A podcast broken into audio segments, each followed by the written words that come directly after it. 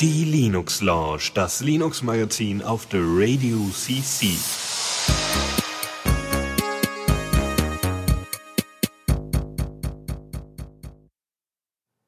Ja, guten Abend. Äh, es schneit und wir sitzen hier drin rum und reden über äh, Open Source und Linux und so. So Ach, sollte ja. es auch sein. Also was will, was willst du denn großartig draus machen? Da ist es kalt, da ist es nervig und ah nee. Also lieber Open Source auf weißt Open Source Seite bleiben. Was ich draußen gerne machen würde? Ein Raspberry Pi äh, irgendwo in die Ecke setzen und damit den Schneefeger betätigen. Äh, auch eine gute Idee, aber ich würde lieber Portale hacken. Aber dazu dann mehr später in okay. der Zockerecke. Ja. ja. Sehr gut. Ach schön. Ein Spiel und es geht um draußen sein. Ah. voll komisch, voll komisch, voll ungewohnt. Kann man das bei Steam runterladen? Nein, kommen wir später zu. oh Mann. Es ist, es ist verfügbar auf Steam. Ja gut, dann äh, würde ich mal sagen, äh, ich bin Lukas, das ist Dennis und äh, wir steigen mal direkt ein in die Linux Lounge. So sieht's aus. Neues aus dem Repo. Und ich habe die Jingles immer noch nicht gekürzt. Naja, ich habe eh einen Haufen Sachen auf der To-Do-Liste für diese Sendung. Ja, okay, äh, direkt gehen wir mal rein, besprechen wir mal ein bisschen so, was an Software-Updates rausgekommen ist. Äh, erstmal was, was gar nicht so frei ist, äh, und zwar der AMD-Treiber für äh, Grafikkarten. Ähm, das Interessante, es ist mal wieder einer der Treiber, der äh, anscheinend sehr viel besser mit Spielen umgehen kann, dank äh, den Bemühungen von Valve, äh, Steam zu, zu portieren. Ähm, sie sagen auch insbesondere, dass äh, Valve-Spiele jetzt viel besser gehen. Äh, ganz insbesondere Left 4 Dead 2, was ja immer noch nicht äh, verfügbar ist. Aber es ist schon gut. Äh, sie können jetzt halt besser performen und ja. Zudem können Sie jetzt auch endlich den X-Server 1.13 äh, verwenden, den es ja schon seit September gibt. Ja, Sie sind am Zahn der Zeit.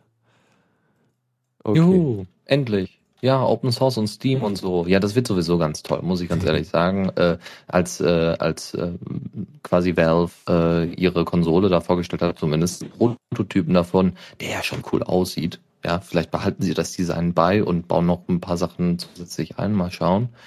Ähm, habe ich mir auch so überlegt, was für einen Schub das denn bringen muss, wenn jetzt, äh, wenn jetzt eine ganze Konsole unter Linux läuft und äh, mhm. Linux davon profitiert. Das ist ja damals wie Ubuntu, also ist jetzt wie bei Ubuntu gewesen. Es hat sich, oder bei Red Hat, da hat sich eine Firma hintergesetzt, hat gesagt, wir benutzen Linux und dafür müssen wir natürlich auch bestimmte Sachen anpassen, verbessern und äh, dann äh, porten wir das gleich wieder zurück in den Kernel oder sonst irgendetwas. Ja. Ach ja. Da bin ich mal auch gespannt, was da so kommen wird, weil äh, so viel Entwicklung wieder gerade im Spielemarkt ist, so gerade unter Linux. Das ist ja, ja, ich hoffe mal, dass es nicht auf die Konsole abwandern wird, dass dann irgendwie alles da in die Richtung geht, aber eigentlich sieht es ja ziemlich gut aus. Das sieht man ja gerade auch den, an den ganzen Treibern für die Grafikkarten da ist schon viel ähm, Power hinter. Mhm. Gut. Das nächste, das habe ich ähm, hier, äh, weiß nicht, da habe ich glaube ich schon länger mal irgendwie ein Auge drauf. Äh, es gibt so ein, ja, halbwegs aktuelles äh, Dateisystem für Flash-Speicher von äh, tatsächlich Microsoft, ähm, was sie irgendwie seit irgendwie bei Windows, Windows XP eingeführt haben äh, XFAT. Das ist irgendwie so der Nachfolger von FAT32. Kann auch mhm. mit mehr als 4 GB Dateien umgehen, was schon mal ein äh, wow. mega Erfolg ist. Naja, zumindest für die. ja. Huch. Dennis? Ja, ich bin noch ah, da. Okay, gut. Du. Ja, blas nicht. ähm, ja, also das ist halt, XFAT ist ein Dateisystem für, speziell so für Flash-Speicher und so, da, da, da kennen wir ja irgendwie auch einige, da gab es letztens F2FS von Samsung, das halt optimiert ist für so Flash-Speicher auf Smartphones. Okay. Äh, ja, ähm, äh, keine Ahnung. Nee, aber also damit kann man halt besser auf äh, Flash-Speichern schreiben, das hatte ich gerade gesagt. Gut, ähm, toll, oder was jetzt rausgekommen ist, ist der unter GPL V3 stehende Treiber für äh, Fuse einerseits, also äh, File System in User Space, wo man halt nicht ohne rootrechte Sachen mounten kann und so. Uh, damit kann man halt das XFAT jetzt mounten und äh, es gibt auch ein Utilities Package, mit dem man ähm, halt äh, die äh, XFAT formatieren kann und äh, analysieren und so Zeugs. Äh, mhm. ja, alles sehr schön. Ich hatte irgendwie mal raus, ich dachte, es würde gar nicht unter Linux unterstützt, dass man das äh, erzeugen kann.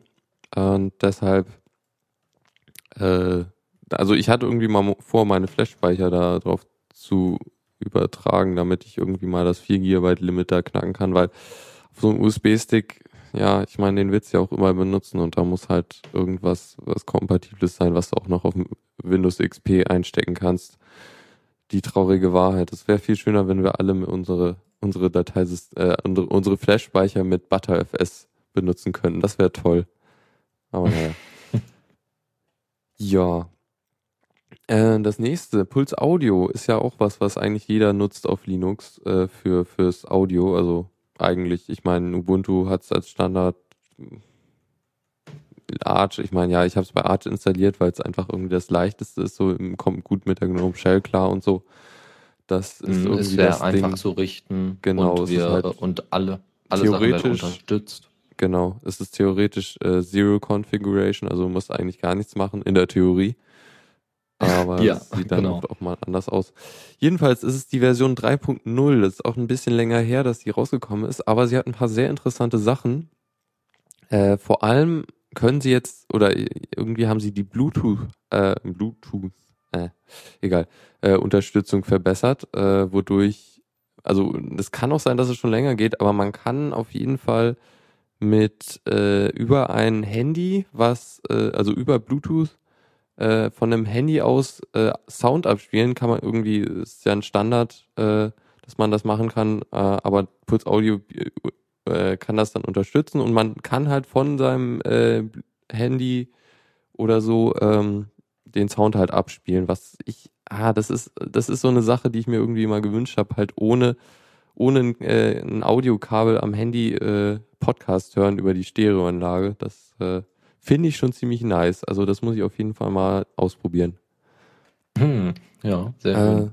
Sonst haben sie noch was anderes implementiert und zwar äh, das Alza Use Case oder der Alza Use Case Manager, mit dem kann sowas wie Puls Audio direkt auf die Audio-Hardware zugreifen, ohne dass es äh, wissen muss, was für Audio-Hardware es ist.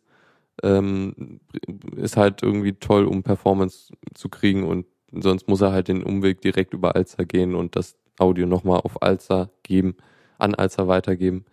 Äh, so ist das doch schon mal, also das ist halt auch speziell gedacht für, für Smartphones und so Geschichten, so Embedded Zeugs, wo halt die Performance wirklich wichtig ist, aber ist halt auch sonst äh, sehr äh, gut.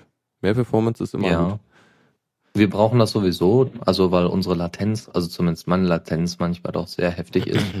Ähm, und wenn man dann äh, über das Pulse Audio Jack Plugin äh, irgendwie auf Pulse Audio, also dann nicht nochmal von Pulse Audio auf Alza und von Alza auf die Soundkarte, sondern direkt von Pulse Audio auf die Soundkarte zugreifen kann. Ich glaube, das, da geht einiges dann etwas schneller oder kommt zumindest ja. schneller zum Ohr. Auf jeden Fall. Und wenn du dann noch Jack drüber geschaltet hast, äh, aber naja, das, das Thema hatten wir ja schon mal. Oh ja. Ah, ja. Mm. Gut, das nächste, eine kleine Erwähnung. Äh, Piwik kennt man vielleicht, ist so eine Alternative zu Google Analytics, wenn man nicht unbedingt äh, seine Statistiken über die Webseiten, über die Besucher an Google weitergeben will, dann ist das so das Tool der Wahl. Ähm, mhm. Kann dir halt analysieren, was, was die Leute so auf der Webseite machen und so Zeugs. Äh, ja, natürlich Open Source. Ganz genau. Und du kannst halt reingucken und Zeug verändern und so, was dir nicht gefällt. Keine Ahnung. Ähm, jedenfalls haben sie jetzt eine, ein Overlay einge, eingebaut, so dass man dann gucken kann. Ich meine, das ist so eine Geschichte, dass man gu gucken kann, wo Leute am meisten hinklicken, so oder Mausbewegungen oder so verfolgen. So Geschichten halt. Und äh, er kann jetzt auch äh, soziale Netzwerke äh, auswerten, so dass man halt sehen kann, ja, die Leute kommen von Twitter so und so häufig und so Geschichten. Meine Güte, also so eine, so eine kleine Stasi auf dem eigenen Server ja, für die Website. Zumindest aber nicht an Google geschickt. Das ist schon mal ja, das äh, stimmt. viel wert. Ja, wer ja. NoScript verwendet, äh, der ist da eh, eh sicher, weil äh, das ist ja ein extra Skript von, das er von Google Analytics lädt. Also da ist man dann so hoffentlich sicher. Mhm. Gut, du hast hier noch was, äh, Peer Linux. Was war das denn nochmal? Genau, wir haben, wir haben zwei Distros. Das erste ist Peer Linux äh, 6.1. Ähm, ja, quasi das erste Update äh, von Peer Linux, was schon drei Monate her ist. Peer Linux 6 äh, war schon, ist schon drei Monate her, äh, die, der Release und ähm, ja, einfach nur noch ein paar Bugfixes, nochmal das ISO fertig gemacht. Für die Leute, die jetzt erst Peer Linux installieren, nochmal als Erinnerung.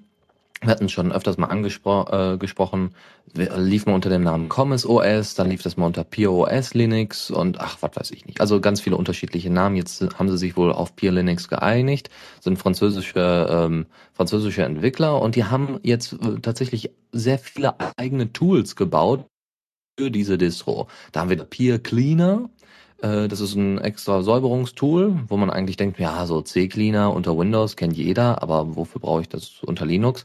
Aber wird wahrscheinlich dann so Verlauf und sowas von einem Browser sein. Also da kann man sich vielleicht noch mal ein bisschen mehr mit beschäftigen. Dann äh, der Peer PPA, äh, PPA Manager, so dass ihr dann also eure PPAs ordentlich managen könnt und äh, das nicht immer so ein bisschen umständlich machen müsst, müsst über dieses äh, Ubuntu Update Tool. Soweit ich weiß, ist auch Peer Linux basierend auf Ubuntu und dann haben sie ein Programm, das nennt sich MyPeer 3. Das ist nichts anderes als Gambas. Ne? Der ist, glaube ich, ein Texteditor, ne? Oder, oder so, so ein, ein IDE. Äh, Gambas 3 und äh, da haben die das Ganze umgeschrieben, ein bisschen angepasst an ihre Bedürfnisse und auch so von der Übersicht her. Das äh, ISO-Image sind ungefähr 800 MB. Ähm, ansonsten gibt's noch sehr schöne übersichtliche äh, Settings, weil die Oberfläche ist mehr oder weniger komplett selbst gestaltet. Äh, das ist nämlich basierend auf der GNOME Shell, auch wieder eine GNOME Shell Fork, wo wir vielleicht gleich auch nochmal ein bisschen drauf eingehen, auf eine andere Fork. Äh, hat ein eigenes Tweak-Tool. Ne? Wir haben ja sonst nur Ubuntu Tweak unter Ubuntu. Und äh, dann haben wir noch einen Browser Manager und einen eigenen Peer App Store. Um, was die andere Distro angeht, da haben wir was Neues von Fedora. Äh, du hast ja früher äh, ganz viel Fedora benutzt, ne, Lukas? Jetzt, genau, Mikro sollte auch angehen. Ähm, nee, eigentlich nicht wirklich. Ich habe es mal versucht, ein bisschen einzurichten, aber es hat immer irgendwie sich geweigert zu funktionieren. Mhm. Aber, ja, ja. Äh, das, das, das hat sich nicht verändert, sagen wir mal so. Ähm, die ersten Reviews, die es so gab, ähm, also erstmal zu den neuen Features. Und zwar äh, haben sie ein neues Installationstool fertig gemacht. Ähm, das zeugt aber schon von Problemen. Äh, da gab es schon Probleme mit, äh, ja, mit solchen Standardsachen wie Partitionswerkzeuge oder eine richtige Übersicht so dass man schnell einzelne Punkte abarbeiten kann, so wie man es eigentlich von Ubuntu gewohnt ist. Simpel, einfach, schnelle Installation. Das ist mit dem neuen Installationstool wohl gar nicht mal so möglich. Die Partitionierung, wie gesagt, ist nicht nur unübersichtlich, sondern gar nicht funktional. Also manche Sachen funktionieren da einfach nicht. Man kann da wohl keine mehreren Partitionen anwenden oder nur halbe Festplatten werden da formatiert und das geht natürlich gar nicht. Dann haben sie ein neues äh, Upgrade-Tool gebastelt, womit man eine bessere Übersicht über die Upgrades und Updates hat. Ähm, ja, schön. Dann der neue Kernel ist natürlich dabei, eine neue X-Version und der GNOME 6. Die GNOME Shell-Version ist jetzt auch dabei. Auch UEFI-Support haben sie jetzt schon integriert. Und ähm, ja, ansonsten, wer jetzt nicht so auf, äh, auf die GNOME Shell steht, der kann sich entweder Cinnamon oder den Mate Desktop runterladen. Den gibt's dann in den Repos neuerdings. Und äh, die große News eigentlich äh, an der Fedora 18 Spherical Cow, wie die Version heißt, ähm, ist wohl jetzt ein Rolling Release ist. Ah. Oder zumindest sind sie auf dem besten Weg dorthin. Interessant. Aber ach so, das ist so. die sphärische Kuh. Ah, sehr schön. Genau. Hey. Hatten schon mal, weiß ich nicht, einem halben Jahr oder einem Jahr ja, ja, das war ein äh, weil, Genau, mussten wir sogar, mussten wir sogar äh, erstmal erklären, sphärische Kuh, aber braucht man nicht, da können sich die Leute dann lieber das alte, die alte Linux Lounge nochmal angucken. Mm, ja, äh, es hieß irgendwas mit sphärischen Kühen. Gut, dann äh, wären wir, glaube ich, auch fertig. Ich weiß, ich will immer noch Fedora mal ausprobieren, habe aber immer noch nicht die Zeit gefunden. Naja, Also ich habe es mal gemacht. Äh, meine Freundin hatte sich das mal auf ihr MacBook gezogen und ich muss und ich hatte es auch mal hier auf meinem äh, genau auf meinem Laptop hatte ich es auch mal. Das war nicht, also ich muss ganz ehrlich sagen, mit Fedora komme ich wirklich nicht so gut klar. Es wirkt zwar sauber, ja, das heißt nicht irgendwelche unnötigen Config-Dateien, wie man sie manchmal einfach auch mal in Arch Linux findet, wo dann einfach, ja, man hat ein paar Programme installiert, zack, ohne Ende Config-Dateien oder so oder man muss ein paar Sachen entfernen aber ähm, es gibt kein ordentliches, keinen ordentlichen App Store, das ist alles sehr langsam, Yam ist sehr langsam zumindest, äh, dass sie damals schon äh, die Gnome Shell benutzt haben, das war in Ordnung, das hatten sie auch ganz gut integriert, das lief auch gut, ähm, aber es fehlten einfach irgendwie so ein paar Kleinigkeiten, es wirkte irgendwie ganz, ja, nicht so ganz abgerundet. Es wirkte einfach nur so, hier hast du Fedora, jetzt äh, kriegst du noch die Gnome Shell draufgeklatscht, die läuft zwar gut, aber ansonsten haben wir noch ein paar Tools hinten dran gehauen. Ja, da sind da solche Tools bei wie Cheese, äh, die sind jetzt auch bei Fedora 18 dabei. Die brauche ich einfach nicht. Ja, wenn ich ein ordentliches Arbeitersystem haben möchte, man weiß ja auch bei Fedora gar nicht, was für eine Zielgruppe verfolgen die eigentlich. Aber wenn ich ein, äh, wenn ich ein, sagen wir mal, äh, erfahrener Nutzer bin, und Fedora nutzen möchte, dann will ich so ein Mist wie Cheese nicht drauf haben oder Evolution. Das kann ich mir dann nachträglich noch installieren, wenn es sein muss, aber so nicht. Ja. Gut. Wären wir dann durch? Fedora? Würde, würde ich so sagen. Okay.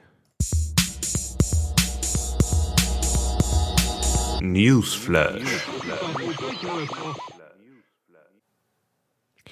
Genau, ähm, ja, Java ist doch schon länger mal hier ein leidiges Thema und zwar vor allem halt Or Oracles, äh, nennen wir es äh, gut gemeinte Update-Strategie, äh, ist doch eher mh, suboptimal. Äh, sie haben sich ja jetzt sogar eingeschossen. Durch die mediale Aufmerksamkeit gibt es jetzt inzwischen auch äh, Patches in Anführungszeichen, äh, die halt äh, dir versprechen, die Lücke zu schließen, die dann in Wahrheit dabei deinen Computer infizieren. Super, ganz toll, ganz klasse. klasse. Erinnert mich, erinnert mich irgendwie so an die absoluten Anfänger von Computer, also Computerbenutzer Anfänger, so ungefähr, die, ach ja, ich installiere mal das und das und das und das und äh, ach ja, hm. Aber wenn das jetzt schon bei den, sagen wir mal, fortgeschritteneren ist, die sich vielleicht mit den Java-Patches nicht auskennen und dann mal so ein Patch installieren. Nicht gut, gar nicht gut. Ja. Äh, es kommt in der JAR-Datei, das sollte einem schon auffällig sein. Also eine, ja. eine, eine Option davon. Genau. Jedenfalls äh, ist es jetzt, die hatten ja vor einer Weile einen Patch für die letzte Zero-Day-Lücke äh, rausgebracht, die dann aber äh, jetzt anscheinend doch nicht so perfekt gepatcht wurde. Äh, es ist nämlich möglich, äh, die Lücke immer noch auszunutzen, beziehungsweise durch Umwege da, ja, böse Sachen zu tun. Äh, zudem äh, hat der Finder von der Lücke, beziehungsweise der Typ, der jetzt irgendwie die, schon die ganzen Lücken gefunden hat, wenn ich mich recht erinnere, äh, schon wieder ein paar Lücken gefunden, die eventuell kritisch sein können. Also, hurra. Was machen die da? Hallo? Ich meine, Oracle ist doch eine große Softwarefirma. Die hat doch Geld wie Heu. Warum können die denn keine ordentlichen, entweder, entweder integrieren sie den Typen, der die ganze Zeit die, äh, die, die Lücken da findet, oder äh, sonst irgendetwas. Aber auf jeden Fall müssen sie etwas dagegen tun, dass, äh, dass sich so eine, eine große Base wie Java ähm, einfach so, so, ein, so ein offenes Buch ist. Das kann einfach nicht wahr sein. Nee, nee. Es ist, ja, ich meine, es ist ja klar irgendwie. Es war auch klar, als relativ klar, dass Oracle da Probleme machen wird, als sie damals Sun gekauft haben.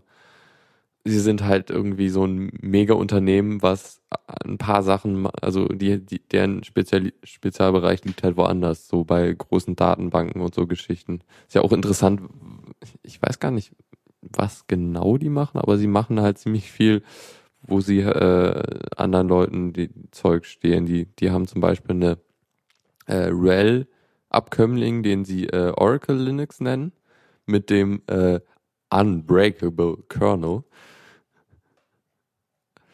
Unbreakable Kernel? Ja, der unkaputtbare. Okay. naja, äh, ich weiß auch nicht, wie, wie, wie man sowas versprechen will. Das ist ja pure PR. Ja, Und vor allem macht es Sinn, weil dann müssten die ja selber irgendwelche Kernel-Patches und dementsprechend alles schön angepasst haben, so dass wirklich keine unfertigen Sachen im Kernel sind. Die sind ja immer irgendwo da. Was für eine Arbeit gewesen sein muss. Also kann ich mir nicht vorstellen. Naja. Ja, Leute, ähm, schaltet euer Java-Plugin ab. Ist, glaube ich, so die einzige Sache, die man noch empfehlen kann. Beziehungsweise, wenn man Java nicht unbedingt braucht, äh, runter damit.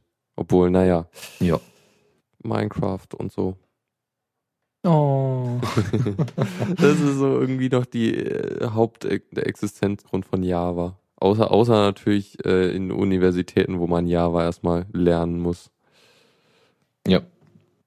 Ja, gut. Was ja prinzipiell an sich ist ja die Sprache nicht schlecht. Also teilweise etwas starr, aber eigentlich äh, recht äh, anschaulich und ich, auch nicht so das Schlechteste zum Einstieg. Obwohl, also für Leute, die gar nicht programmieren können oder wollen, also es ist halt bei mir an der Uni so, dass auch einige, zum Beispiel Mathematiker müssen auch den Programmierkurs belegen und die haben ja eigentlich gar nichts damit am Hut. Und mh, hm, vielleicht sollte man solchen Leuten noch irgendwie was Einfaches geben. Ja, Python oder so. Ich jetzt mal. Genau, zum Beispiel. Nein. Ja, ist es tatsächlich. Aber da können wir vielleicht äh, nochmal am Ende, wenn wir ein bisschen Zeit haben, sprechen. Ansonsten gibt es was Neues, wenn es das soweit war, oder? Ja, das war's. Gut. Ähm, und zwar kommen wir jetzt mal zu, dem, zu der neuen Fork von GNOME 3. Und zwar vom Fallback-Modus. Und zwar hat sich, äh, haben sich die Betreiber des, äh, der Distro Solus OS haben sich gedacht, ähm, ja, jetzt haben wir das Problem, wir haben die äh, GNOME 3, wir hatten vorher GNOME 2, die Leute sind GNOME 2 gewöhnt. Ja, wir wollen aber jetzt nicht auf alten Paketen weiterhin aufbauen, so wie May, sondern wir bauen das jetzt, wir nehmen einfach das, was wir bekommen können, mit neuen Paketen, mit neuer Unterstützung, nämlich den Fallback-Modus, ne, der wenigstens zumindest ähnlich aussieht und äh, eben ohne Hardware-Beschleunigung funktioniert, was für äh, Solus OS-Betreiber wohl ganz wichtig war. Und deswegen haben sie gesagt, ja, dann forken wir das einfach und nennen es jetzt Konsortium des oder Consort, Consort oder Konsortium Desktop Environment. Ähm, ja, und äh, haben dann auch noch natürlich andere Elemente von, von GNOME äh, quasi übernommen, beziehungsweise auch erstmal umbenannt. Metacity, also der Fenstermanager, ist Konsortium. Nautilus heißt jetzt Athena, äh, also ne, der Manager. Und ähm, dann gibt es das Consort Panel. Also wenn ihr quasi Consort habt als Oberfläche, dann äh, habt ihr natürlich das Panel. Und das Panel unterstützt die alten GNOME 2 Applets die früher mal unter GNOME 2 gelaufen sind. Ne? Solche Sachen wie Fish, also hier die, die, die Augen, die einem folgen und also solche billigen Sachen, ja, aber die zumindest damals sehr einfach integrierbar waren und eben auch sehr nützlich und die viele Leute auch benutzt haben. Äh, deswegen, ja, sagen wir mal, kann man einfach nur sagen, viel dabei, das durchzusetzen, weil ich glaube, da werden vielleicht, äh, wird vielleicht der eine oder andere drauf zugreifen. Ob sie damit nicht ein bisschen zu spät sind, ist dann eine andere Frage, weil die Leute haben sich schon längst was anderes ausgesucht. Entweder sind sie mit Unity ja zufrieden, haben die DOM Shell akzeptiert, sind rüber zu KDE, benutzen Xface oder LXDE. Mhm. Ja, der, ich, ich verstehe das auch gar nicht, warum Cinnamon. man den Fallback-Modus äh, forken soll. Das ja, deswegen, wegen der Hardware, als du keine Hardwarebeschleunigung benötigst. Und mhm. weil eben der Aufbau relativ äh, ja, simpel und sehr äh, alt-GNOME-mäßig ist. Ja, deswegen. okay, aber ich meine, in alt in GNOME 2 fließt ja auch wieder Entwicklung, so mit, mit den Forks. Von daher. Ja, man hätte natürlich weiter arbeiten können und äh, gucken können, dass da irgendwann mal GTK 3 äh, ordentlich integriert wird und so weiter. Klar, die hätten natürlich auch weiter einfach an Mate arbeiten können, klar. Mhm. Aber wollten sie wohl nicht. Also es sieht auch gar nicht mal schlecht aus, das muss man ganz ehrlich sagen. Es hat wirklich das komplette, also das, was ich so an Screenshots gesehen habe, das komplette alte GNOME 2 Feeling. Komplett. Ja, natürlich angepasst an deren Distro, aber im Großen und Ganzen, ja, werft den Leuten das dahin, sagt, ach, hier ist GNOME, dann wissen die Bescheid. Mhm. Ja, naja, mal gucken, was raus wird aus dem x-ten, nee, dritter mindestens Fork von Also wir, wir haben Mate, wir haben Cinnamon, jetzt haben wir dann äh, Consort, äh, Consort Desktop Environment. CDE? Äh, äh, was, CD? Ne, CDE als Abkürzung. Achso, ja, Consort Desktop Environment, genau, CDE. So, noch irgendwas? Also gut, das wären jetzt erstmal die drei großen, die man so kennt. Ja, bestimmt. Nun gut, dann gehen wir mal weiter. Und zwar zu einer ja, witzigen Anekdote. Wir haben gerade noch mal genau nachgeguckt. Äh, Microsoft hat ein Proof of Concept erstellt und hat äh, das einfach mal so ein, so ein kleines Werbekonzept-Video einfach mal gezeigt. Und zwar äh, sieht man eine Person, die vor, am Fernseher sitzt und sagt Xbox Go Big. Ja, man kennt das ja, äh, Kinect hat ja die Sprachsteuerung schon drin, das heißt, es funktioniert auch schon. Und normalerweise sagst du Xbox an, dann sagst du Xbox äh, starte, starte Film, starte was auch immer. Ja, Sprachsteuerung ist ganz schön. So, Xbox Go Big. Was dann passiert, ist, dass der Bildschirm der bleibt so wie er ist natürlich. Und dann ähm, gibt es wohl zwei Module oder ein Modul, was noch zusätzlich an die Xbox angeschlossen wird, was hinter dem, ähm, hinter dem Fernseher den Bildschirm komplett erweitert. Das heißt, es wird quasi äh, wie, wie so ein Projektor, der einfach nur da drüber gelegt wird und äh, der erweitert somit das Sichtfeld. Ähm, fand ich echt nicht schlecht. Das, was man so gesehen hat, sah nicht schlecht aus. Ähm, so, aber was da gespielt worden ist, ist ganz witzig. Und zwar sind das zwei äh, Open Source Spiele. Und zwar einmal Super Tux Card und Red Eclipse, das ist ein Ballerspiel, so hier na, auf der Quake Engine, glaube ich, basierend. Wir haben jetzt gerade nochmal nachgeguckt. Äh, also SuperTux Card gibt's, genauso wie Red Eclipse gibt's das auch für Windows. Wir hatten uns natürlich schon gefreut, haha, dann mussten die ja Linux benutzen und das dann äh, als Xbox verkaufen. So ist es leider nicht, aber das wäre auch nicht schlecht gewesen. Ähm, wie, äh, dieses ganze Konzept heißt Illumni Room bisher und äh, ja, mal schauen, was daraus wird, weil äh, wenn man wirklich solche Projektionen dann am Bildschirm hat, das ist beeindruckend, sagen wir mal so. Und dann, äh, weiß ich nicht, dann hatten sie dann am Anfang, sagt er, äh, scannt er dann erstmal den Raum und guckt dann, dass er alles ordentlich anzeigt. Das heißt, wenn irgendwelche Bücher oder Regale da stehen, dass trotzdem alles ordentlich angezeigt wird. Wie auch immer die das dann machen wollen. Ist wahrscheinlich gar nicht mal so schwer, aber ähm, ist vor allem erstmal so ein bisschen Sci-Fi-mäßig. Aber das war Kinect damals auch, damals, als es noch Project Natal hieß. Aha, okay. Naja, naja sie, sie leben noch. Microsoft schafft immer noch irgendwie Zeug rauszuhauen. Mhm, aber, aber ihre Tage sind gezählt. Zumindest wenn man nach Valve geht. Äh, Valve hat nämlich ähm, normalerweise, wenn man, wenn ihr jetzt auf die Steam-Seite geht, dann wird euch natürlich die Linux-Version angeboten. Jetzt ist es neuerdings aber so, dass auch die Windows-Leute auf die Website von Steam gehen und dann sich da Steam runterladen können, aber als große Empfehlung in, in Form eines großen Tux und mit großen Lettern geschrieben, versucht doch mal Ubuntu Linux. Äh, wird jetzt dafür geworben, doch sich einfach mal Linux zu installieren und dann eben Steam äh, ja da drauf zu installieren.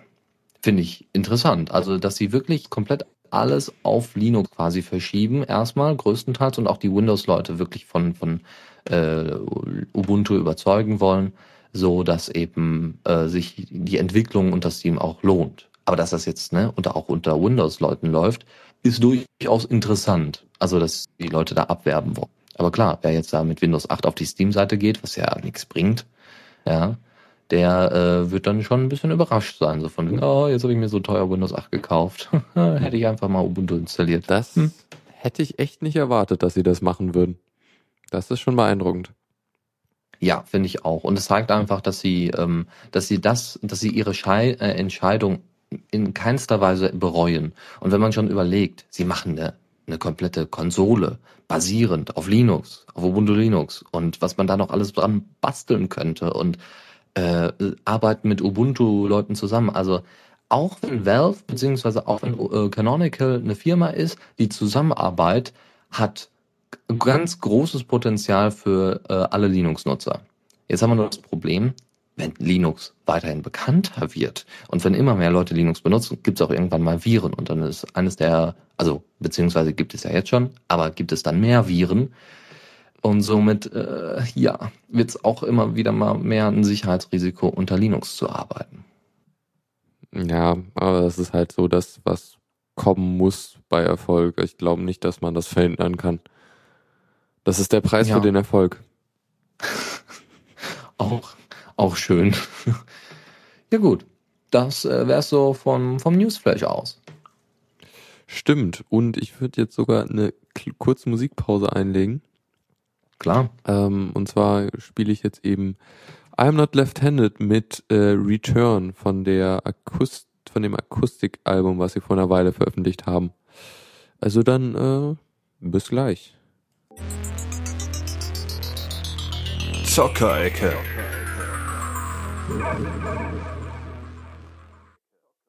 Acquiring position. Lock on established. Downloading latest Intel package. Welcome back. Ja, äh, das sind die Begrüßungsworte, wenn man das Spiel Ingress startet, was ja jetzt, das hatten wir ja schon mal kurz angesprochen oder vor einer Weile. Ähm, das ist dieses Location-based Spiel, würde ich sagen, kann man das so nennen? Ja, ähm, wie heißt es? Alternate Reality oh. Game eigentlich? Äh, ja, es gibt da Fachwörter für. Also ähm, man kennt das, ähm, wenn man, äh, beziehungsweise erklärt du du hast den Erfahrungsbericht, ist dein Part. Stimmt ja auch. Äh, genau, ich, ich habe mal vor einer Weile einen Invite bekommen und habe dann mal hier in Oldenburg ein bisschen rumgespielt. Also naja, ich bin rumgelaufen. Äh, und das macht auch das Spiel eigentlich aus, weil äh, man ist halt draußen und äh, ja, äh, also das Spiel an sich basiert so auf, also man hat irgendwie in der realen Welt so Orte, an denen Portale sind. Und die muss man halt, ähm, ja, für sich einnehmen, beziehungsweise, äh, ja, also primär, primäres Ziel ist halt so Portale für sich ein, einzunehmen und sie zu verbinden, wodurch man dann so Felder erstellen kann. Ähm, was man halt machen muss dafür ist halt, ähm, man kann die Portale hacken und dadurch äh, Ausrüstung bekommen. Und äh, ja, der Stream ist gerade äh, down. Ich hoffe mal, das äh, legt sich gleich wieder. Ja. Ähm, wo war ich? Lo äh, ja, Portale hacken genau, und dann genau. kriegst du Werkzeuge. Kriegst du Ausrüstung, äh, wenn du irgendwie, äh, wenn du Sachen mit feindlichen Portalen machst, beziehungsweise Portale einnimmst oder verbesserst, dann das gibt Erfahrungspunkte, was ein bisschen, also äh, gerade in Oldenburg hier aktuell ist es so, dass die äh, gegnerische Fraktion bei mir, also die die äh, Resistance äh, gerade die meisten Portale kontrolliert und dadurch als äh, Level 1 Spieler ist es ein bisschen schwer gegen so äh, also Portale wieder einzunehmen, weil man so gut wie gar nichts gegen die ausrichten kann. Das ist ein bisschen schade. Ähm, ich kann eigentlich, was ich jetzt nur gerade machen kann, ist die feindlichen Portale hacken. Dafür kriegt man dann Erfahrungspunkte und da es hängt ein bisschen, also ist gerade nicht so viel zu tun für einen, bei mir lokal jedenfalls. Trotzdem also wie macht halt man das? Also man, man läuft da rum und dann mhm. geht man an einen bestimmten Punkt genau. und sagt dann Portal hacken, bleibt dann so lange stehen, bis das Ding gehackt ist und dann geht man zum nächsten Punkt theoretisch und hackt das auch und das, irgendwann kann man dann größere Flächen und er Erfahrungspunkte bekommen. Das ist so die normal irgendwie das Ding, was was du erstmal machen musst, wo du halt besser wirst und irgendwann bist du halt dann in der Lage, wenn du dann Portale für dich einnehmen kannst, dann kannst du die halt naja, musst du feindliche Portale angreifen, um, um deren äh, Resonatoren zu zerstören, um das Portal dann äh, wieder einzunehmen. Und das dafür brauchst du halt ziemlich viel Ausrüstung, was ein bisschen dauert. Und du musst halt zwischen verschiedenen Portalen äh, links ähm, links links äh, erstellen und wenn du dann drei zusammen links, dann äh, erstellen, äh, erzeugst du dadurch ein Feld zwischen denen und das äh, ist irgendwie dann nochmal richtig krass, weil, äh, keine Ahnung, dafür gibt's mehr Punkte und so, aber es ist halt auch aufwendig, wenn man eine größere Fläche abdecken will, muss er halt zwischen den Orten hin und her fahren und ist halt auch nicht so leicht, die Portale dann zu halten, weil es gibt ja auch gegnerische Spieler und gerade hier ist ein bisschen viel los. Und kann man auch, äh, ja, bei, bei einer Studentenstadt vielleicht eher verständlich, äh, kann man auch selber Portale erstellen oder ist es vorgegeben, ähm, mehr oder weniger? Das ist so, wenn ich das richtig verstanden habe. Also es geht, die Portale sind an äh, ja Points of Interest, also Statuen und so Gedöns, äh, also alle Tourist, äh, touristischen äh, Attraktionen so im Grunde. Mhm. Da, also du kannst ein Foto von der Geschichte machen, die und die einreichen äh, und dadurch neue Portale erzeugen. Das, das wird halt irgendwie erstmal reviewed, bis das dann äh, erzeugt wird. Äh, aber es gibt halt durchaus Mhm. die Möglichkeit, Portale in seiner Region äh, zu erstellen. Okay, gibt's denn eine Story oder was? Oder irgendwelche Puzzle zu lösen? Ja, also, also du sagtest, man muss jetzt irgendwie äh, Ausrüstung sammeln. Wie, wie schlägt sich das denn nieder? Was muss man denn da für Ausrüstung haben, um das, äh, oder ja, wie sieht das aus? Wie, wie, wie kriegt man dann solche Sachen gehackt? Beziehungsweise, das sagtest du ja schon. Aber wie, äh, wie kann man dann äh, solche Portale angreifen? Ähm, ja, es gibt irgendwie verschiedene Ausrüstungsgegenstände, so äh, Resonatoren, da, die braucht man, um Portale einzunehmen. Äh, XMP-Buster sind dafür da, um, um diese Resonatoren anzugreifen und sie zu zerstören bei feindlichen Portalen. Und das dritte war, glaube ich, es gibt, glaube ich, nur noch äh, Portalschlüssel, mit denen, du- die du halt brauchst, um zu linken. Also insgesamt ist das Spiel nicht komplex. Der Reiz daran ist halt vor allem, dass du vor Ort sein musst und rumlaufen musst. Mhm. Aber mit der Bahn fahren. Oder so. Oder Okay. halt äh, gibt, glaube ich, auch eine Möglichkeit zu cheaten, indem man zum Beispiel, man kann ja bei Android dem ähm, im, Debug-Mode kann man ja sagen, hier, äh, ich gebe dir mal eine GPS-Position äh, rüber. Mhm. Also damit Kann man eigentlich selber mal gucken? Kann man eigentlich selber mal gucken? Also erstmal äh, sich selber so ein Invite, äh, wenn man ein Invite bekommt, dann wird Yep. man, ähm, So kann man das machen. äh, ich habe es jetzt einfach mal gemacht. man, Ähm, es gibt übrigens auch eine, das eine, eine Map, die ich mal in den Chat poste. Da kann man nämlich mal gucken, äh, was so wo ist. Also da kann man nämlich Ja, das ist halt eine dann auch Weltkarte, wo man die ganzen Portale sehen kann. Da bin ich mal gespannt, was so im Rum rumläuft. genau. Ähm, Invite-technisch, ich habe ziemlich lange gewartet. Ich weiß auch gar nicht, äh, ob das jetzt immer noch so lange dauert. Ich hoffe mal, die öffnen das gerade, weil ich, als ich es bekommen habe, haben auch äh, ziemlich viele andere den Invite bekommen. Also denke ich mal davon aus, dass, äh, dass, äh, dass die ein bisschen weiter ausrollen. Ähm, das, man merkt auch ein bisschen, dass das Spiel noch nicht wirklich fertig ist. Also es gibt äh, Okay. einige Missionen, die sind aber wirklich nur äh, im Tutorial. Also es gibt das Tutorial, da ha- hat man Missionen, aber dann, dann hat man eigentlich nichts weiteres als die möglich, also man muss, muss halt, man macht halt nicht mehr als die Portale zu haken. Also ich kann mir gut vorstellen, dass es noch die Möglichkeit geben wird, ähm, ja, äh, dass es Missionen geben, spezielle Missionen geben wird, wo man dann noch mehr Erfahrungspunkte sammeln kann und Geschichten machen kann. Was ja Mhm. auch äh, dann durchaus spannend sein kann. Also selber solche Missionen zu erstellen und Stories. Hm, das müsste ja fast sogar so sein, beziehungsweise irgendwie musst du das ja auf die äh, Regionen anpassen. Das ist ja sowieso, finde ich ganz interessant, wie sie das gemacht haben, dass sie das dann, also ich hatte, glaube ich, mal gesagt, als wir darüber gesprochen hatten, dass es ja schwer sein kann, wenn, wenn die einfach die Portale zufällig äh, irgendwo hinsetzen würden, dann wäre es ja so, dass du eventuell nicht rankommen kannst, aber sie machen es halt so, dass die Mhm. User im Grunde die einreichen und dass das halt an- an diesen Fixpunkten, also den, äh, ja, den äh, so Statuen und so Geschichten äh, festliegt. Mhm. Ja, ich bin gespannt. Also gut, ich komme jetzt, ich kann mir das natürlich jetzt gerade nicht ansehen, diese Map da, weil äh, da braucht man dann erstmal einen Zugang für. Oh, oh, Aber äh, ja, ja, macht ich dachte, ja die wäre frei zugänglich. Äh, auf jeden Fall ähm, finde ich interessant. Ist natürlich blöd, dass Google mal wieder dahinter steckt. Ja? Also ich meine, was was gibt's mehr? Also die Leute versuchen sonst immer ne, GPS meistens aus. Sie, sie achten zumindest manchmal ein bisschen, äh, ne, wo, dass sie mal zwischendurch auch das Netz ausschalten, so dass man sie nicht tracken kann, dass äh, Google nicht die ganze Zeit nach Hause telefoniert. Ja, man versucht ähm, so, so, sagen wir mal, so Kleinigkeiten, die im Endeffekt auch nichts mehr bringen. Ja. Aber wenn Ingress kommt und die Leute dann zocken und äh, was für Freiwillig Informationen dann rausgezogen werden. Hä? Freiwillig die Daten angeben. Oder? Ja, vor allem äh, mehr oder weniger freiwillig. Das ist ähnlich wie bei Facebook. Wenn du dich auf Facebook anmeldest, hast du zwar die ne, Privatsphäre-Einstellungen, die schon schlecht genug sind, aber man kann ja sogar noch die Mausbewegungen und so weiter tracken und wann du wen, wie oft besuchst und all sowas, was vielleicht auf Facebook gar nicht angezeigt wird, aber was im Hintergrund natürlich die ganze Zeit mitgeschnitten wird. Was und bei Ingress ist das noch viel schlimmer.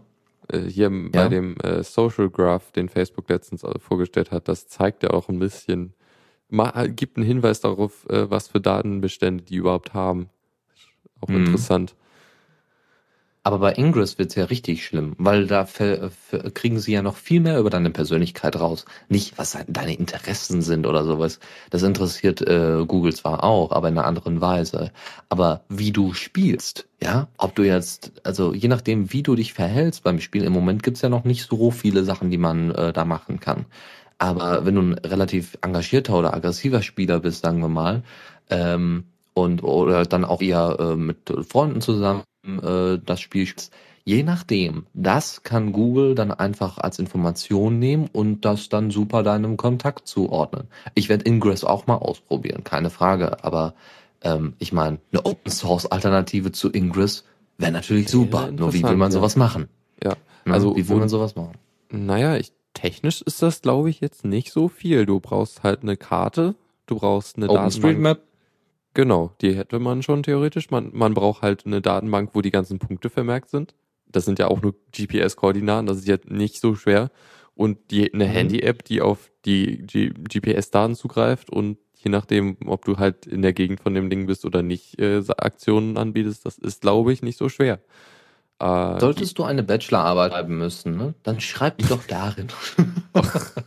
also wir warten jetzt so drei, Äh. vier Jahre, bis du mit deinem Studium fertig bist und dann haben wir eine Open, ein Open Source Ingress. Ich finde das super. Danke, dass du das Code, Code Hero schreibt auch gerade im Chat, es gibt eine Alternate Reality Library für Android, wenn ich das AR richtig deute.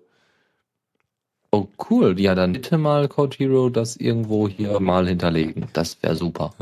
Ähm, Kritik, Dann- ge- genau, da wollte ich jetzt auch noch kurz eingehen. Auf, Im Chat war das halt, äh, natürlich, die Sache mit der Position ist klar, aber ich meine, ja, da, wenn man sich dem bewusst ist und jetzt nicht unbedingt mit dem GPS an ist, wenn das, also wenn man nach Hause geht, dann sollte man das GPS doch ausschalten, damit sie zumindest nicht ganz genau wissen, wo du wohnst. Und ja, und äh, eine Sache ist halt noch, das ist anscheinend ab 18 erst. Kann ich auch gut verstehen, so, weil, äh, ja. Total brutal. Ja, nee, weil könntest du ja Leuten auflauern und so. Oh ja, ja stimmt, das ist sehr gut. Sehr Mhm. gut, dass sie das gemacht haben. Ja, ja, im Großen und Ganzen interessante Sache. Ja, und dieses ich werd's- Augmented Reality heißt Mixfair. Das machen wir mal mit in die Show Notes. Ja, bitte. Ah, cool. Äh, ja, ich werde denke ich, noch weiterspielen. Ich bin da doch etwas begeistert von. Auch jetzt gerade angestachelt, weil die ganze Stadt einfach mal übernommen wurde. Wir wollen sie zurückhaben. Da, da, da. Ja, die Erleuchteten werden siegen. Mhm, genau. So, okay, ja gut. Würde ich sagen, äh, gehen wir zum, zum nächsten Punkt. mhm. Open Source Sammlung. So, dann haben wir das auch hier dran. Und zwar äh, geht es da um Windward. Windward kommt jetzt zu Linux, haben sie zumindest angekündigt oder ist auch sogar schon da, äh, inoffiziell sagen wir mal. Windward ist äh, auf, ähm, auf Unity 3D basierend und ähm, hat als Setting das mittlere 17. Jahrhundert. Äh, Es ähnelt so ein bisschen Anno. Man kann also da mit seinen Schiffen herumkurven und äh, neue Inseln entdecken und weiß ich nicht, dann auch die Stämme dort angreifen, aber nicht so als äh, Infanterieeinheiten, sondern wohl eher alles mehr so vom Schiff. Ja, und auch Schiffe gegenseitig beschießen lassen, also Also ganz tolle Sache. Ähm, auf die Shura ist derzeit ganz offiziell die Mac- und Windows-Version. Die Linux-Version liegt zwar in Deshura, da gab es wohl irgendwelche Probleme. Ja, also da gab es irgendwelche Probleme, diesen Key zu bekommen und dann sich das runterzuladen. Aber ähm, wie gesagt, äh, es wird dran gearbeitet. Man weiß ja auch schon, ne, Unity 3D seit der vierten Version, die es äh, von Unity gibt, äh, könnt ihr ganz, äh, kann man ganz relativ einfach eine Linux-Version erstellen von diesem ähm, von diesem Spiel. Und äh, so wie es aussieht, ist halt Windward noch komplett in der Beta. Und da haben die sich wahrscheinlich jetzt erstmal auf Windows und Mac ähm, ja quasi konzentriert. Das heißt, ähm, das ist ein Tipp für Leute, die sich so ein bisschen vielleicht an Anno erinnert fühlen äh, wollen und das ausprobieren wollen. Aber äh, so zum funktionalen Gebrauch mh, könnte es sein, dass es eben nicht läuft. Mhm. Im Chat wird auch gerade angemerkt, dass es eigentlich gar nichts mit Anno zu tun hat. Es hat nur Schiffe. Ach so, okay, gut, okay, das ist wenn kein das, äh, ja. Strategiespiel. Oder Sondern? Aufbau. Was ist das? Okay, wir gucken, wir gucken das gleich nochmal nach. Gut. Dann haben wir was anderes. Äh, Not Pac-Man. Also hat natürlich was mit Pac-Man zu tun, ist aber nicht das typische Pac-Man. Ihr kennt das, ne? Den gelben Halbkreis, der zwischendurch mal durch die Gänge rast und dann äh, später Geister fängt oder von Geistern gefangen wird. So, wie wäre das denn, wenn Pac-Man quasi mit einer Physik-Engine belegt worden wäre und man eben nicht hoch und runter, links und rechts langläuft mit seiner Hauptfigur, sondern einfach den kompletten Kasten, in dem äh, Pac-Man läuft, dreht. Total cool. Und funktioniert. Äh, die, äh, wir hatten schon mal über Super Mario Portal gesprochen. Die Macher haben auch eben dieses Not Pac-Man erstellt. Also, ihr habt also den Kasten, ganz normal, Pac-Man unten drin, da sind die Geister und die reagieren auf Schwerkraft beziehungsweise auf die Drehung des kompletten Spielfeldes. Und ähm, das macht wohl Spaß. Also was ich so gesehen habe, das, das war nicht schlecht, war ganz interessant. Ähm, wie gesagt, Fans von Pac-Man werden sich sicherlich äh, an den alten Klassiker erinnert fühlen, aber eben auch mal mit einem neuen, mit einer neuen Idee dahinter. Okay. Ja. Ansonsten, wenn ihr gerne Risiko spielt, ist, glaube ich, Crusader Kings 2 was für euch. Crusader Kings 2, äh, ja. Im Chat wurde gerade angemerkt, dass Not Tetris besser sein soll als Not Pac-Man. Not Tetris. Okay. Ich guck mir das gerade mal an. Äh, und, und, Ein kurzer Blick. Das sieht sehr Stab chaotisch aus. Not Tetris 2. Interessant. Gibt's schon. Wahnsinn. Ja, muss, äh, jo. Wird vermerkt. Jo, auf jeden Fall. Machen wir hier den Sound aus. Bla bla bla. Mal kurz vorspulen. So. Ah ja, stimmt. Ja, Tetris, was eben nicht äh, ganz normal so hin und her und so ganz zackig äh, die Sachen dreht, sondern wirklich so ein bisschen ja weich die Sachen dreht. Eben auch mit einer Physics Engine, die das dann ordentlich hinlegt. Auch ganz süß. Ja, genau. Ja, okay. ist alles von den eben. Machern, die damals äh, Mario Portal gemacht haben. Die haben noch ganz, ganz viele andere Spiele gemacht. Das ist ja Wahnsinn. Die machen das ja alles mit dieser Love 2D Engine. Mhm. Aber nun gut. Ja, also auf jeden Fall sich dann Pac-Man und dann auch äh, Not Tetris einmal anschauen. Wir verlinken das dann dementsprechend in den Show Notes. Genau. So, Crusaders Kings 2. Äh, Risiko habt ihr sicherlich mal gespielt, das Brettspiel. Das gab es dann auch später mal für die PS2. Habe ich vorher mal gespielt. Fand ich eigentlich ganz interessant. Ist also ein pures Strategiespiel. Mhm, ihr könnt das bei Crusaders Kings 2 ähnlich machen. Natürlich mit einer Animation und dass ihr dann eure, eure Truppen dementsprechend äh, anordnet. Das ist ein bisschen modifizierteres Risiko, wenn man so möchte. Ist äh, wohl relativ beliebt und die Leute haben sich auf jeden Fall gemeldet, hey, wir wollen das auch unter Linux haben und die Entwickler haben sich dazu entschieden, Paradox Game Studios oder sowas heißen die, und äh, die haben gesagt, ja, machen wir. Haben sie jetzt auch gemacht, ist jetzt auf äh, Steam veröffentlicht worden und äh, hat eine ziemlich Grafik. Deswegen lohnt sich das sicherlich auch mal, das auszuprobieren. Also, falls jemand Lust hat, machen und Spaß haben. Schön. Mehr Spiele. Das ist auch schön. Ja. Wir haben gerade den Chat sehr, sehr zum Pro Prokrastinieren gebracht. Sehr gut. So mhm. muss laufen.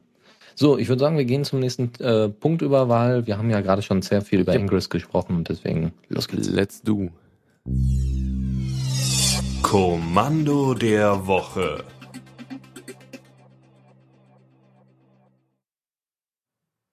Kommando der Woche? Oder nix. Tipps und Tricks. Was? Oh, sorry. Du hast das Kommando der Woche abgespielt. Das ist so ein ah, Tipp. Mist. Nicht schlimm. Ja, wir haben ja, wir haben ja kein Kommando. Tipps und Tricks.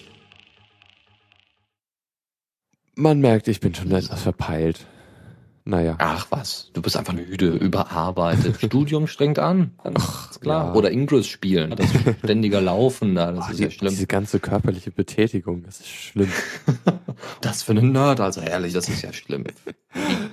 Ich hatte, glaube ich, auch mal ja. die Theorie geäußert, dass ja. Ingress im Grunde äh, die die Verschwörungstheorie, äh, also die Verschwörungstheorie dahinter ist, die ganzen äh, Hacker von ihren Computer wegzubringen, damit sie nichts äh, Böses mehr machen können.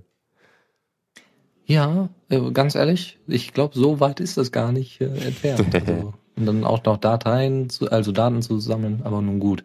Apropos Daten sammeln, das macht man Gut, das hat eigentlich, das wäre eine schlechte Überleitung gewesen. Fangen wir einfach nochmal von an Tipps und Tricks und äh, es geht um GitHub. Kennt ihr? Ne? Schöner Aufbau, simpel, wird oft genutzt von vielen Open Source, äh, nicht nur Unternehmen, also weniger Unternehmen, sondern von Open Source Leuten. Diaspora zum Beispiel wird da drauf entwickelt und, und, und. Wenn man sich jetzt aber mal überlegt, GitHub hat, will natürlich auch ein bisschen Geld machen, wenn man eben ein paar mehr Zugänge haben will oder sowas oder äh, wenn man zum Beispiel kein Open Source Projekt starten möchte, dann hat man natürlich das Problem, dass man unter GitHub was zahlen muss, ja, für den schönen Aufbau, für die, für die Server und, und, und.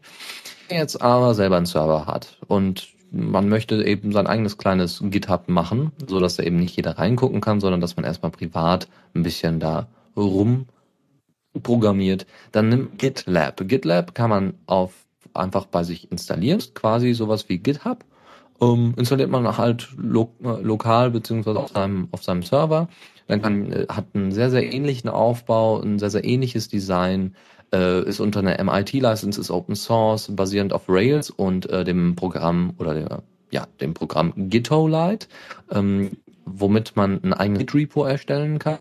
Man kann da mehrere Projekte machen und man kann auch mehrere User einladen und auch Issues und Wiki und also alles, was GitHub bietet, manchmal sogar ein bisschen darüber hinaus. Also weil die äh, Pfade manchmal etwas ja anschaulicher gemacht worden sind, also wie äh, Sachen deployed werden oder so. Aber im Großen und Ganzen, genau, wer sich das installieren möchte, soll es tun und äh, hat dann sein kleines eigenes GitHub auf dem Server. Schön. Ja. Gut, ähm, was hast du da noch? Oh, Themes für Steam, das Ding, was man unter Windows mhm. immer gemacht hat, damit es komisch aussieht. ja, ja. Also man kann jetzt sagen, äh, man kann jetzt überlegen, will man das? Äh, will man jetzt äh, Steam themen, aber äh, ja, also für die Leute, die eben auf Ambience und Radiance, also unter Ubuntu stehen, die können das durchaus machen. Es können auch andere Themes ausgewählt werden. Das ist äh, extra so, so ein äh, ja, Theme Manager, sagen wir mal, Skin Manager für Steam unter Linux. Da kann man dann eben die, diese Themes auswählen. Man kann auch das Theme komplett wieder entfernen. Ganz einfach, schnell und ja, es ist auch, es sind auch nicht alle Elemente von Steam, von dem Programm Steam davon betroffen, muss man dazu sagen. Das heißt, äh, vor allem eben der obere Bereich, aber die einzelnen Menü-Icons oder sowas, bleibt alles so, wie es ist. Also Schaut euch mal die, die Beispielbilder an. Aber falls jemand da mal Lust drauf hat, das ein bisschen angepasst zu haben und nicht in so einem eigenen Fenster. Und dann noch schnell, so äh, schnell wie möglich. Und zwar äh, Instagram-Alternativen. Instagram hatte ja vor kurzem da so ein riesen Problem. Ja, wir ändern mal, ne, weil Instagram ist ja von Facebook aufgekauft worden und Facebook meinte dann, ja, hier jetzt mal alle Rechte überhaupt auf die Bilder, die bei Instagram hochgeladen worden sind. Dann gab es einen riesen Shitstorm und jetzt braucht man halt Alternativen. Eine Alternative ist AnyPic, da sind aber noch mehr. Äh, AnyPic, das ist Instagram sehr ähnlich, hat einen Facebook-Login, falls man Facebook noch benutzt. Ne? Und man kann es ganz normal forken, man kann sich dort angucken, also kann selber auch angepasste Versionen von AnyPack äh, für als App erstellen und dann bei sich dann dementsprechend installieren, wenn man da sich äh, mit auskennt. Dann gibt's noch Open Photo, das kennt ihr auch. Und äh, das, äh, damit könnt ihr quasi Fotos ordentlich organisieren, nicht nur als App, sondern auch als ganzen Service. Ihr verteilt die Fotos auf Flickr, auf DeviantArt, auf Facebook, auf Twitter, überall und könnt quasi äh, die dann auch bei Dropbox hinterlegen und und auf dem eigenen äh, Server hosten. Also ganz tolle Sache, auch wieder Open Source und ähm, habt somit wirklich alle alle Sachen abgespeichert, alle Bilder abgespeichert, wenn ihr irgendwelche wichtigen Sachen habt. Aber ihr habt sie dann dementsprechend auch sehr verbreitet. Und dann hattest du jetzt noch etwas. Ja, ich, das ist mir gerade eingefallen. Äh, die Wikigeeks haben in ihrer aktuellen Folge über ein äh, ähnliches Tool gesprochen. Also es ist jetzt, glaube ich, nicht frei. Es ist aber, also es ist halt so eine Instagram-Alternative aus äh, Deutschland hier, irgendwo in Berlin sind die, glaube ich, und entwickeln das. Jedenfalls äh, sind, scheint die App qualitativ sehr gut zu sein und ist auch auf allen Plattformen verfügbar, inklusive äh, Windows Phone, Serious Phone und so weiter. Ähm, ja, und äh, jedenfalls soll die App ziemlich gut laufen und anscheinend auch ganz okay sein. Scheint also auch irgendwie eine ja. interessante Alternative zu sein. Ja, super. Also wer Instagram noch benutzt, der kann das dann mal damit machen. Nun gut, dann äh, würde ich sagen, sind wir am Ende angelangt. War überschaubar, aber war interessant. Vor allem das mit Ingress fand ich echt interessant. Ich bin mhm. wirklich mal gespannt mit Mixar, was das, also wie genau das läuft. Ich hatte das mal irgendwann installiert meinem, auf meinem Smartphone, aber ähm, ja, vielleicht installiere ich mir das nochmal und gucke nochmal ein bisschen. Vielleicht äh, mache ich da auch mal ein paar eigene Projekte noch rein oder irgendwas für The Radio CC. Vielleicht kann man da irgendwas verstecken oder so. Mal gucken. Gut, dann äh, würde ich sagen, war es das jetzt äh, für diese Linux Lounge. Äh, nach uns kommt äh, ESOX mit äh, Electrified, wenn ich mich recht erinnere. Müsste eigentlich sein. Ich, ja, ich frag mich sollte. Also kann nur die Late Line, kann nur der, kann nur die, nee, nicht die Late Line, sondern also, Electrified, oder? Okay. Ja, Electrified oder ja, ist nur Electrified. Gut, ja. dann bleibt gewogen für seichte, angenehme elektronische Klänge. Seichte ist gut. Ja. Kommt drauf an, wenn du fragst. Und äh, ja, wir hören uns nächste Woche wieder. Und ja, bis dann. Vielen Dank fürs Zuhören. Die Shownotes findet ihr auf theradio.cc zusammen mit dem Mitschnitt und dem RSS-Feed der Sendung. Solltet ihr Ideen oder Themen für uns haben, dann schreibt uns einfach an kommentar at theradio.cc. Wir freuen uns immer über konstruktive Kritik zur Sendung. Bis in einer Woche.